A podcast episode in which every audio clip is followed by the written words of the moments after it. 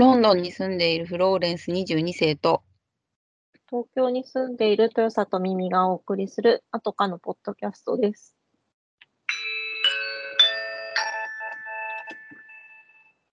前髪斜めに切ってみました。このコーナーは、まとかの2人が長すぎる前髪のように気になって仕方ないことを15分ぐらいで斜め目線で切ってみるコーナーです。えっと、今回私、耳が考えました。株をやって分かった株格言っていうことなんですけど、うん、ミミさん、そっちに行っちゃうんだね。まあ今ちょっとね、株、その再分配とかのことって、ちょっと政治的にも株のことが話題に上がっているかと思いますが、私ですね、今年の4月ぐらいから株を始めたんですね。うん。で、まあちょっと、えっ、と、まあ始める前は、その、地味猛量の世界で怖いなとは思っていたんですが、まあいろいろ教わりながら、あの、し親切な YouTuber がいっぱいおり、本当に YouTuber、YouTube ってすごいなって、そうね。株に関してすごく思いました。なんなんと、なんと親切なみたいな。いや、株だ株だけじゃない、株だけじゃないよ。あ、じゃないけど、なんか実感したって、すごい YouTube すごいなと思思って今、だからみんなね、なんか本とか文字情報読まなくなってるらしいよ。あの動画があるから。ああ、そうなんだよね。その本の解説とかの YouTuber もいるしね。そうそうね。うん、だから動画を見れば読んだ気になるみたいなのもあるしね。うんうん。まあまあ、そういうわけでですね。えっと、私は、えっと、中期スイングデイトレを織り交ぜてやっておりまして、まあ私はあの自営業なので、できるときはやデイトレもするけど、まあできないときは、まあちょっとスイングとか中期をやっておるんですが、まあ株ってね、うんやったことない人にとってはもう、なんか、ちょっと怖いな、みたいなところがあると思うんですけど、はい。フローレンさん、うん、怖い、怖いし、私多分性格的に合わないよ。あの、まずギャンブラー体質ゼロだし、うん、あの心配しちゃって大変になっちゃう。で、あと、その、負けた時のくよ、うんう、うんんそうそう。で、負けた時のくよくよ具合はもう耳さん、耳さんどころじゃないと思う。1億倍ぐらいくよくよすると思う。ああ、そうかもしれないね。もうなんか耳さんだってくよくよすると思うけど、なんかあ私多分日じゃないよ。そうかもね。私は、うんあの、損切りにか、損切りというのは、まあ、ちょっとマイナスになってもうダメだっていう時に、あの、もうマイナスの状態で売って損切りっていうのをするんだけれど、うん。まあ、その、少しくらいの損切りは特に気にならなくて、なんか逆に、あの、なんて言うんだろう。大きく伸びたやつを買ってたのに途中で売っちゃった時の方が、もうキリキリ、夜、クーってなるんですけど。なんか、でミミさんも食う、食うとかちょっと想像できないな。もうバタバタ夜、布団の中でクーってなってるんですけど、取れたものが取れない時の方が悔しいです よ。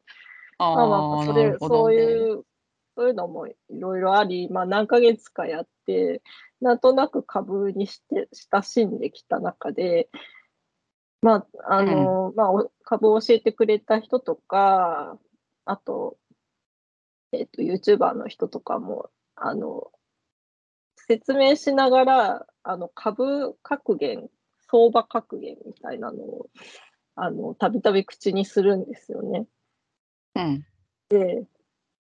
なんかこう、その株をやってみると、この格言たちがもう身に染みて分かる そうなんだ。なんか、なんか、ちょ、ちょっといいのよ。あの、私もね、いつかちょっとぐらいはね、ミミさんにおし株を教えてもらおう、ちょっと思ってるから、いいんですよ。今学んでくださいって感じなんだよ。私なんか耳も染みてちょうだいって思ってんだけど、なんかちょっと寂しい気もするよ。なんかあの、ほら、私たちそういうところにずっといなかったじゃん、みたいなさ。もうそんな時代じゃないんだって、もうなんで出ないんだって、もう自分で何とかしなきゃいけないんだって。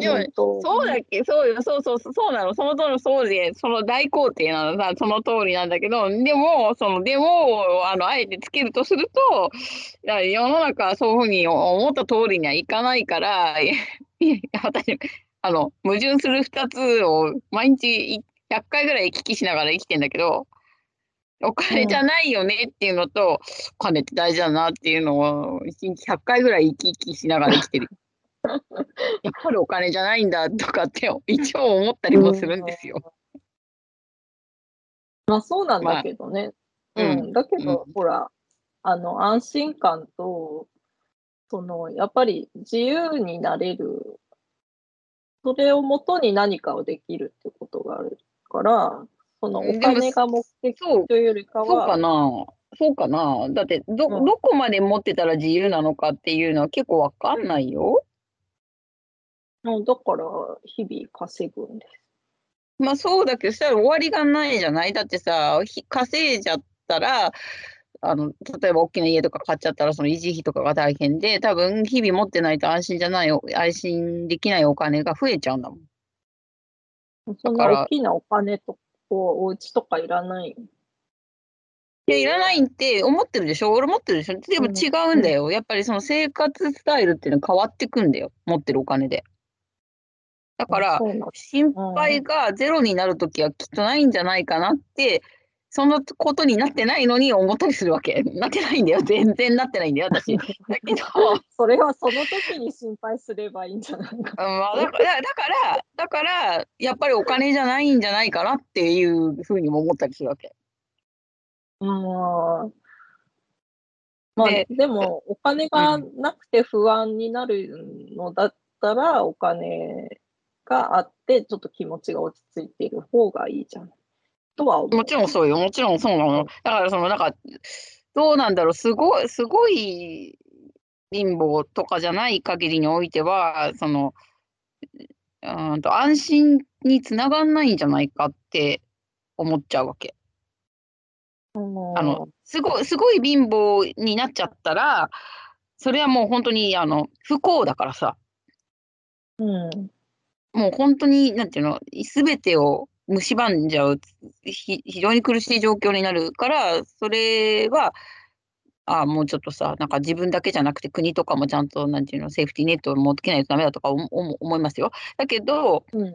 その、そうじゃないくなったら、なんか、上、上を目指すっていうか、その、緩いカーブをたどるにつれて、なんとなくこの安心っていうのはいつもつかめそうでつかめないものなのであれば、やっぱりそ、こに大事なことはちょっとしかないんじゃないかとかで、まあまあいろいろ思ったりするわけですよ。はい。ごめんね。格言に行けないね。はい。格言に行ってください。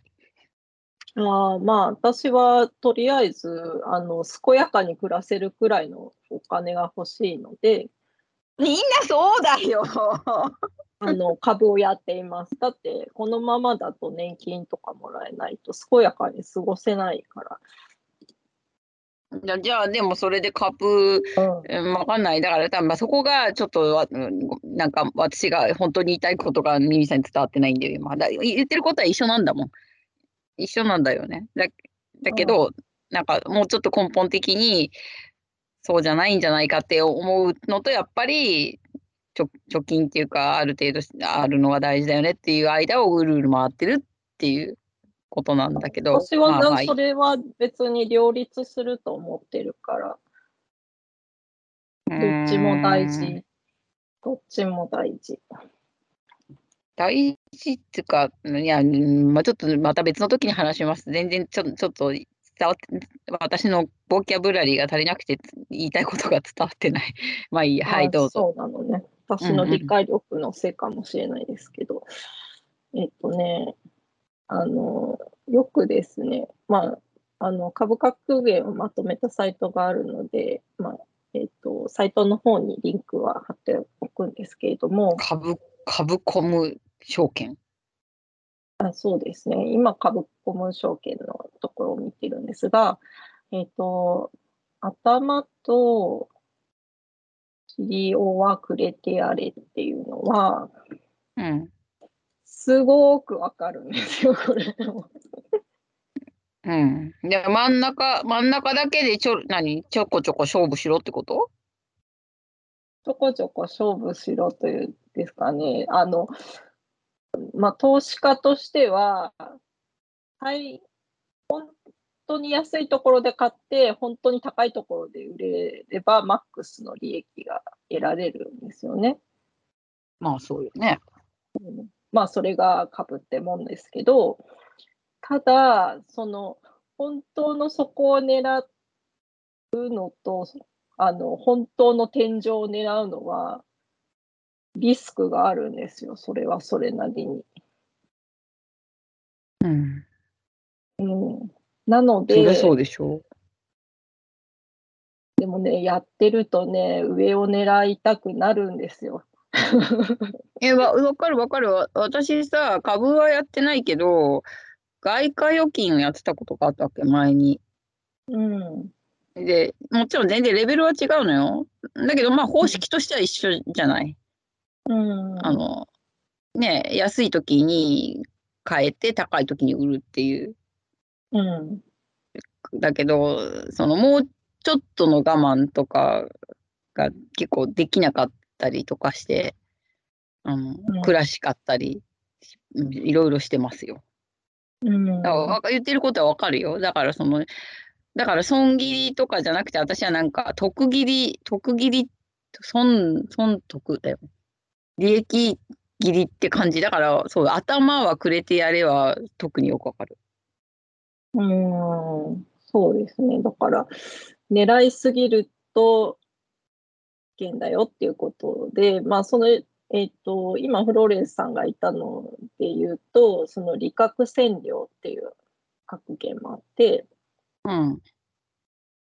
その、まあ、あもうちょっと取れたなっていう時に、利確、その前の段階で利確しちゃったんだけど、まあ、利確って何？利確って何？今見てんだけど、ないんだけど、利、利益の利に。利っていうのは、利益を確定するっていう意味ですけど、まあ、株はも持ってるだけじゃ、ね、そのお金にならないから、持ってる株を売った時に利確、プラスになってる状態が利確っていうんですけれど、うん、あの、その上を目指して、なんか、あもうちょっと取れたなと思っても、利確できたことはもう千両の価値があるよっていうことですね。うん。うんまあ、逆の見切り占領っていうのも、なんか大きく損をしないうちに、もう、売っちゃって、まあ、まあ、もうちょっと待ったら上がるかもしれないけども、そこで切ってしまうっていうのも、まあ、リスク回避として、見切り占領ですね。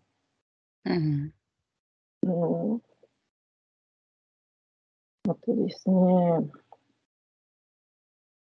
すごくわかるのは、株を買うより時を買えっていうやつもわかりますね。うん。あの、それはどういう意味？それはですね、えっと、売買の時期やタイミングは銘柄選択よりも重要そっちの時なわけね。ね。うん。うん、だから、まあ、どんないい銘柄と言われてる銘柄だとしても、その売買の時期を誤れば、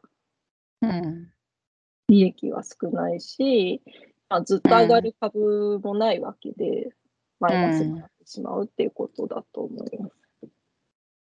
いやー、なんか私結構、うん、いや、いう声すごいよくわかるよ。見ててね、なるほどなと思って、ふんふんって思って見てんだけど、でもまあその、うんうんって思うよりは、なんかこのみ、ミミさんがこれを語ってることの不思議さと納得感の両方を感じて、今感慨深いですよ。うん。あの、わ、わかるのよ。なんか結構さ、ミミさんって、あの、頭いいから、こう、なんていうの？物事ちゃんと論理的にも考える人じゃない？あんまり感情でうわーって走んないじゃない？うん、まあそうね。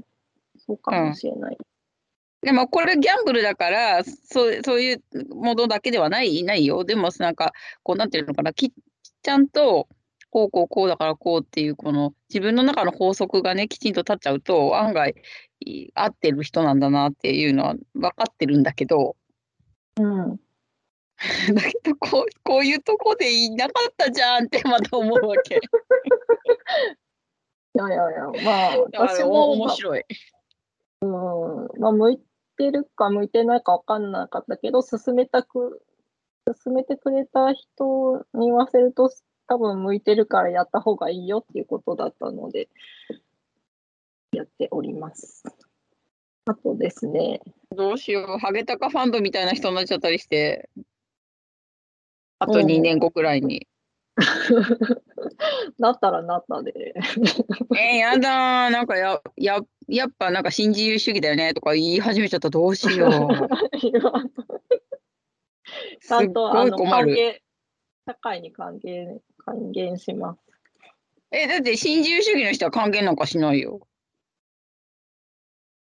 だから私は還元するよ。あじゃあ、じゃあ、新自由主義にならないでくれるわけね。うん。よかった。ちょっと今聞いとく、これ録音してるから、うん、聞いとくよ、それ。ちゃんと覚えてるよ。ああ、うん。ちゃんと還元するつもりですよ、うん、もし儲けたらね。大きく儲けたら。うん。その大きくの値段がだんだんみんな変わってくる。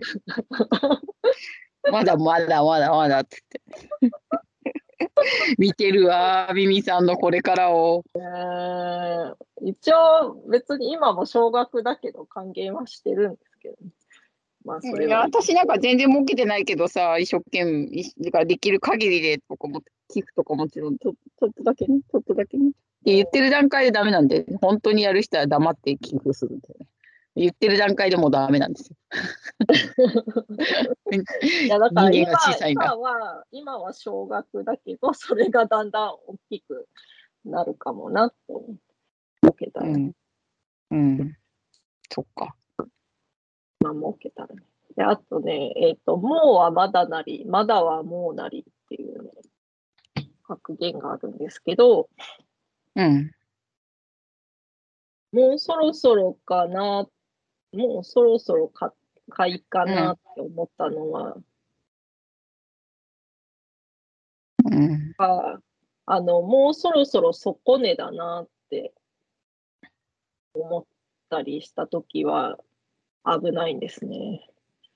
危ないの？今じゃないって意味なんじゃないの？だから、その、そこだと思ってたそこはまだそこじゃないっていう時が結構ある、ね。うん。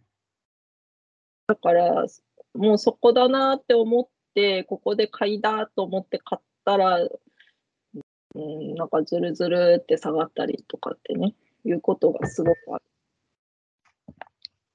うん、逆に、その、ああ、まだもうちょっと待つかみたいに思ってたら、ガーンと上がったりとかっていうことがあるので、まあ、その、もうはまだなり、まだはもうなりっていう格言はすごく身に染みます。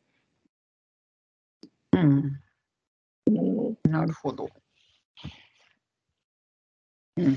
うん。でもまあ、そうね。株だけじゃなくて、そうだなって思う時あるから。ああ、そうそう。そのね、ちょっとね、人株をやってるとね、人生に通じる何かもね、感じなくはないんですよ。私の中ではなんかさ、忍忍耐、忍耐っていうか、ギリギリな。その心理戦、あの、なんだろう、私、株やってて面白いなって思うのは、その数字の向こうに、まあもちろん AI でやってる人もいる、えその自動自動で。だけど、その数字の向こうに人がいるっていうか、うん。うん。もの1000株を買った人が誰かがいるんだって思うとすごく面白それね、それ、私すごいいつも不思議で、いつこすごいアホな質問なんだけどさ、売り買いってそのネットでやってると思うから、好きな時にできるわけ、好きにとかその相場が空いてる時だったら好き好きな時にできるわけじゃない？でもさ、い。一応夜ができるのはあるけど。あ、まあまあね。で、で、うんう売ったら、そう今言ったようにさ、売ったら誰かが買っているっていうふうに今、ミミさん言ったでしょ？あ、そうでもないよ。え、てか、だ、てかさ、だ今持ってる1000株を売りたいっつって売ったとするじゃない？うんうん。それってさ、買ってくれなくても売れるの？だから、だ、誰が買うの？だ先に誰が買ってるのか見えないけど、それは会社が引き取るってことなの？などう、なんか、勝手に買うのはわかるのよ。買うのはなんとなくわわなんとかなくっていうか、でも誰から買うじゃなくて、その、証券会社が間に入ってるってことなんだけど、うん。のみんなが売ったら買う人いないじゃない？うん。で、その株はどこに行くの？その会社？会社っていうのはその株を発行している会社が飽和してるってことなの？誰、誰に売ってんの？っていうのが分かんないの、私には。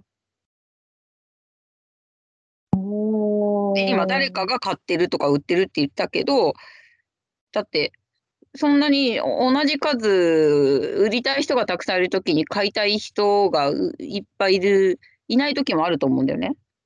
あのいろんなこと考える人がいるけど、同じ数だけいるわけじゃないじゃない。それってどう、うんどう、誰が買うんだろうって思ってんだけど、誰なの？うーん。それは会社に返す、会社が買い取らなきゃいけないってことなの、いくらでもあっても。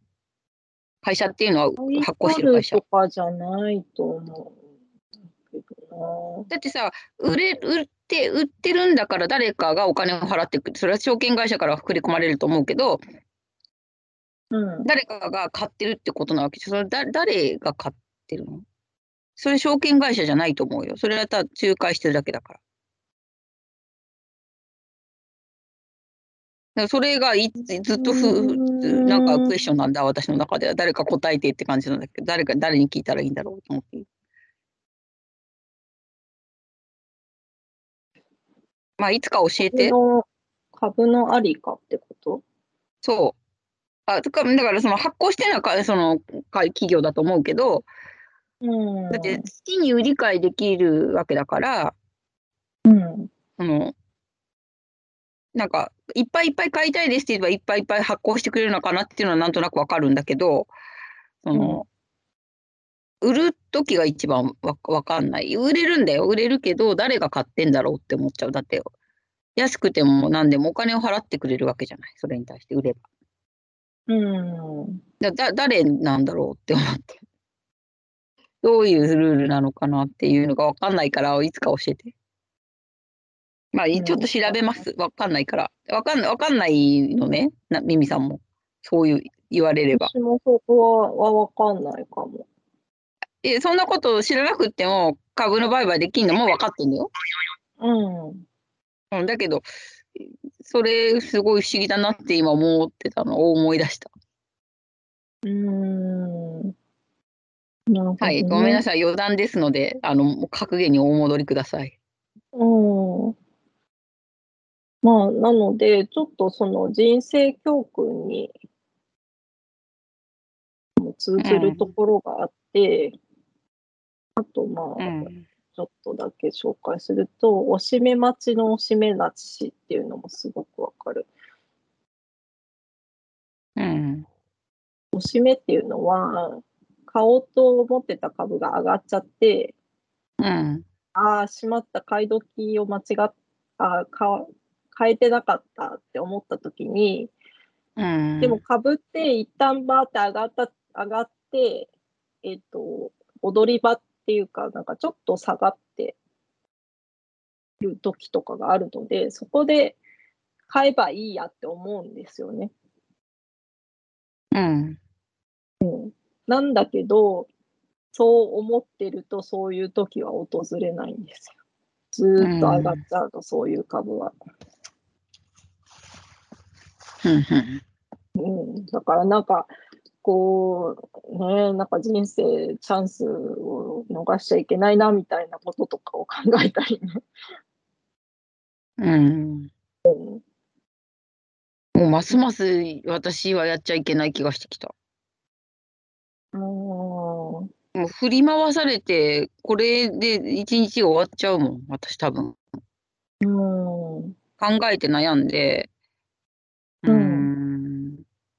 だゲームとかもそんな好きじゃないタイプなの？よ。ああ、なるほどね。うん、だから、すごいこれを一日中、なんか最近ちょっとレビューを書かなきゃいけなくて、なんかあの、証券会社で働い投資銀行かで働いてる人のドラマをしょうがなく見てんだけど、ちょっと最近苦痛になってきた。うーん、そっでもか。一日中これやってんかいって思うと、すごいなぁと思って、その見返りはいっぱいあるんだよ。だって基本給がめっちゃ高いんだもん、彼ら。うん。あそれから部合、部合でもらっていろんな人がいるんだけど、その出演うん。出てくる人にね。いや、なんか、なあとか思っちゃうから、そうか、これをミミさんは毎日ちょこちょこやってらっしゃるわけですね。すあ最近はちょっとできてないんですけど、そ忙しいからねの、さうん、さっきのおしめ待ちのおしめなしっていうのは、その買いのチャンスはもう一度だけだったっていうことではあるんだけど、逆に、うんえっと、相場は明日もあるっていう格言もあって、うん。あ、もうか、なんか好材料が出て、あ、もうなんか上がるかもみたいな感じで飛びついちゃうと、ちょっと痛い目を見ることもあって、なんか一回ちょっと冷静になって分析してから明日買っても遅くはないよっていう 格言ですね。うんうん。うん。そうね。いやー、できない。多分、やんない方がいいかも。私、多分、あの、月々な、あの、あの、なんか、なんていうの、積み立てするようなやつの方が、あの、えっと、定期預金って意味じゃなくて、うん。うん金融商品を月々1万円とかに積み立てていくとかの方がうん。いいかも。うん。自分で運用するの精神が持たない。うん。まあ、なーって思っちゃう。そうね、まあ、向き不向きはあるかなとは思いますうん、ね。偉い、すごいよなまあ、ただ、その、なんだろう。あの、この前電車でね、なんかその小学生向けの投資の、あの、うんなんか、広告があったんだけれど、うんなんかち小さいうちからちょっと学んでおくのはいいかなって思いました。ええー、ほんと私全然そう思わない。あのいや別にね、なんか普通に働いて、ずっと安心して働けて、年金ももらえてっていう世の中だったらいいんだよ。いや、そうだけど、だったら社会の仕組みが間違ってるんだから、そっちを変える方に頑張った方がいい気がしちゃう。あまあそうなんだけど。なんか理想、うん理想論でやっ頑張った方がいい気がしちゃう。その子供にこれを教えた方がいいとはちょっと私は思えないな。そうでもなんか、大人のあ責任として、そこじゃない気がするんだけど。うんでもなんか、その最近そのプログラミングとかを小さいうちから学ぶっていうのと、私はなんかちょっと一緒な気がしていて、あの、株屋って別にね、なんか あの、買えっていうことではないんだけど、なんか相場の流れってその世の中の流れと直結してるから、でもそれ世の中のお金の流れっていうだけであって世の中の流れはお金だけじゃないよね。あだからお金だけじゃなくてちょっとしたニュースが全部相場に反映されていくわけですよね。だからこの社会を知る上でなんか、うん、いいかなとは思いました。そうなんだ。うん、あんま思わない。うん。うん。まあ人それぞれなので別に株をおすすめするわけではないですけど、うん。うん。うん、そうね。かな？別に、あの、ね、みんながみんな得得をするとっていうわけでもないから、その、ね、リスクを考えながらやっていかなければいけないことだからね。そうね。うん。うん。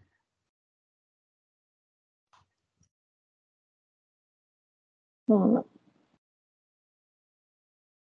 あ、なんて言ったらいいのかな。まあ、でも、その安い、あの、値段の株もあるから、そういうので、興味がある人はやってみるのがいいかなと思っております。